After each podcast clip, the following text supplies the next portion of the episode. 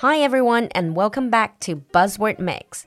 欢迎回到我们的迷你双语板块新词特饮，短短几分钟，让不同段位的你掌握最新最地道的英文谈资。In today's Buzzword Mix, we're going to look at a specific economic term that is big, serious, and relevant. The word is stagflation. Now, even if you don't know much about economic terms, you might have encountered this word just by reading the news recently. For instance, a very recent article on the New York Times is titled Ben Bernanke, the former chairman of the Federal Reserve, sees stagflation ahead. 如果你比较关注国际财经新闻，可能已经看见了最新的这一则报道，那就是前美联储主席伯南克公开发声，表示美联储对抗通胀的动作太慢。 美国可能会面临新的 stagflation. So exactly what is stagflation? Well, the word stagflation is a combination of stagnation and inflation.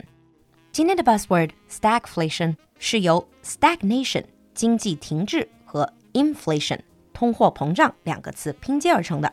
中文里会把它翻译成停滞性通货膨胀，简称滞胀。Stagflation is characterized by slow economic growth and relatively high unemployment or economic stagnation. Stagflation 的特点就是一边是经济增长缓慢、失业率居高不下造成的经济停滞，at the same time accompanied by rising prices, i.e. inflation，而另外一边又是物价疯涨，出现通货膨胀。Stagflation can be alternatively defined as a period of inflation combined with a decline in the GDP. Stagflation presents a dilemma for economic policy, since actions intended to lower inflation may exacerbate unemployment. 对于经济政策制定者来说，这种滞胀期最大的问题就是，通常能够采取的控制通胀的手段，往往会进一步加重失业的问题。So who came up with this word? The term stagflation was first used in the 1960s during a time of economic stress in the UK by politician Ian MacLeod while he was warning the House of Commons of the seriousness of the situation.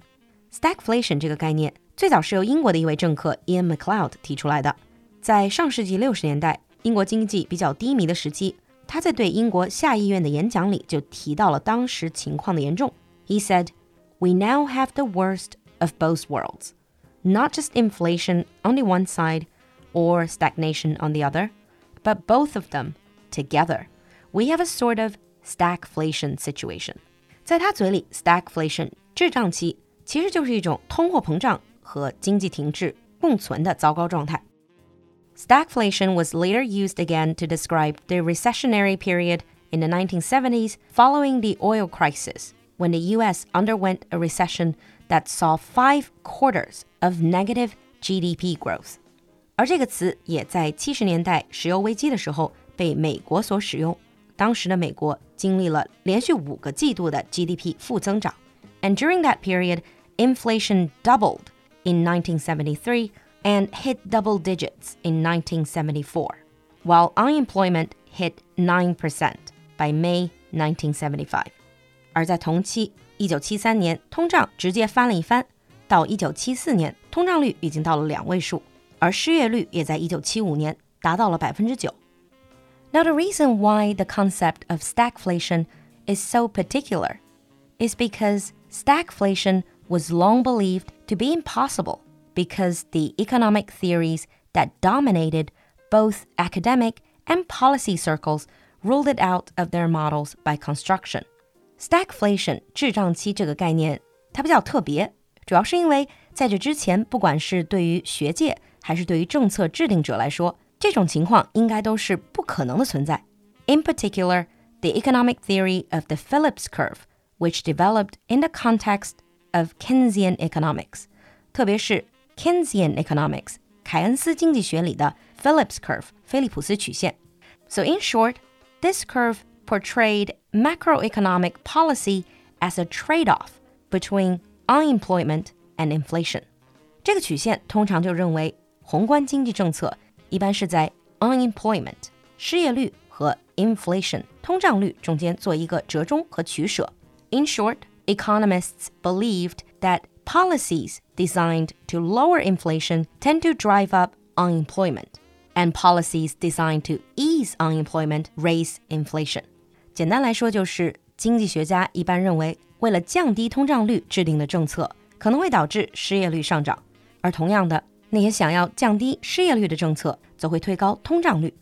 But then there came stagflation, where both unemployment rate and inflation rate are up.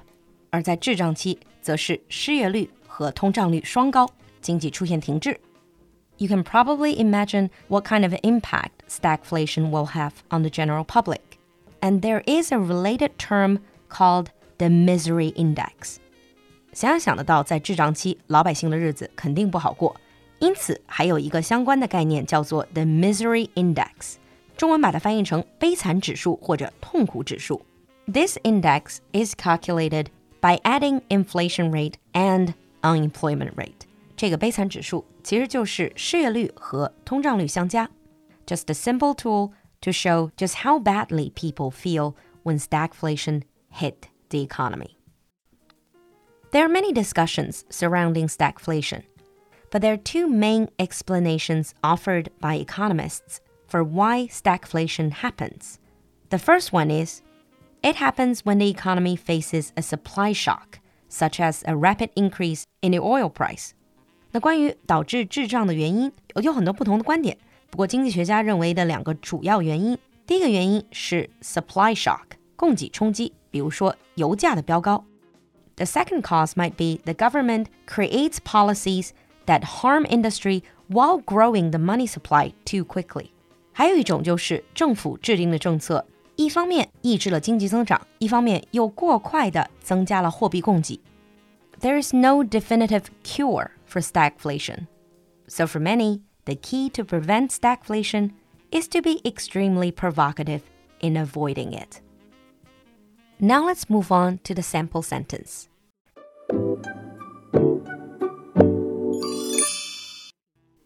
Ben Bernanke, the former chairman of the Federal Reserve, says US economy is heading toward stagflation for the first time since the 1970s. Ben Bernanke, the former chairman of the Federal Reserve, says US economy is heading toward stagflation for the first time since the 1970s. 你听懂了吗？关注公众号“璐璐的英文小酒馆”来获取更多拓展内容。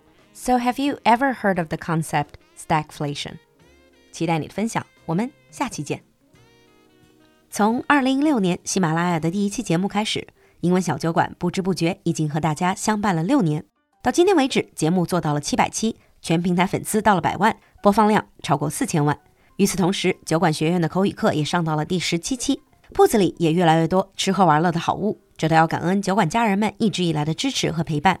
为了庆祝七百期节目，酒馆铺子特别准备了各种现金红包和商品奖励。只要你在五月二十一号晚上十点前在任意平台上留言，告诉我们你想对酒馆说的话，并在酒馆社群里分享截屏，就可以参与免费抽奖，我的铺子送出的现金红包和名牌香水、口红等等宠粉奖品。加入酒馆社群，请联系小助手，微信号是 l u l u x j g，我们在酒馆等你。